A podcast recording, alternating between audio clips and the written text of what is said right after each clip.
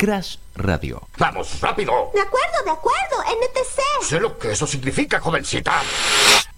Microhistorias para micromomentos.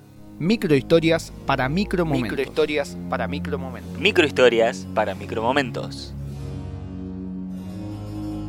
El humano tiende a acostumbrarse a distintas cosas que vemos todos los días. Tanto es así que nos olvidamos o desconocemos los orígenes de estos elementos que vemos o escuchamos durante todos los días. En esta oportunidad hablaremos de la mayonesa, algo que posiblemente mucha gente tenga en su mesa, pero que pocos se interesen en buscar o en saber.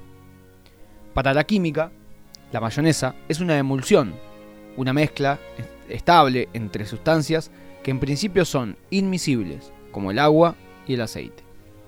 La mayonesa lleva aceite y huevos, que son un 80% agua. El origen de la mayonesa o mahonesa se lo disputan dos grandes de la gastronomía, Francia y España. Unos dicen que la creó el chef del duque de Richelieu, quien lo acompañó en su campaña de invasión a Mahón, actualmente Menorca, y la creó a partir de ingredientes locales. Otros dicen que la salsa ya existía en la isla y que los franceses no hicieron más que apoderarse del territorio y de la receta. Se produce o inventa, o se apoderan, depende qué historia sea más verídica, entre los años 1750 y 1760. Microhistorias para micromomentos.